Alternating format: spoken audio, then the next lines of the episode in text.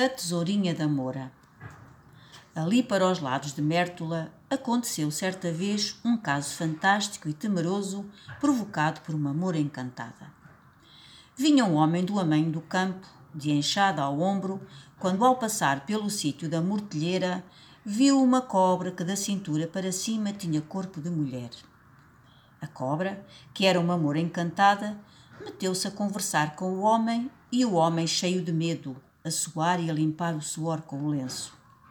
A moura foi perguntando ao homem como lhe corria a vida, que tal as colheitas, se a seara era dele ou se tinha patrão, e muitas outras coisas com as quais talvez viesse a entreter-se nos longos serões que de inverno era obrigada a passar sozinha debaixo da terra. Quando acabou de saber tudo o que lhe interessava, a moura estendeu ao homem um capacho com figos secos, que estava a seu lado dizendo-lhe que tirasse quantos quisesse. O homem, que durante todo o tempo da conversa soara frio de medo e nervos, tirou meia dúzia de figos e meteu-os na algibeira do colete. Despediu-se da cobra com alguns salamaleques e partiu aliviado e desejoso de se ver bem longe dali.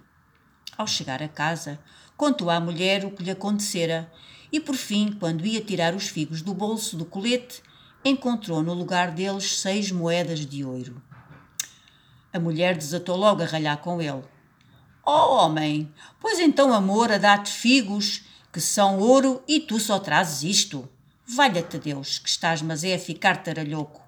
Vai, mas é buscar o resto antes que a cobra volte à cova. Vai depressa, ouviste?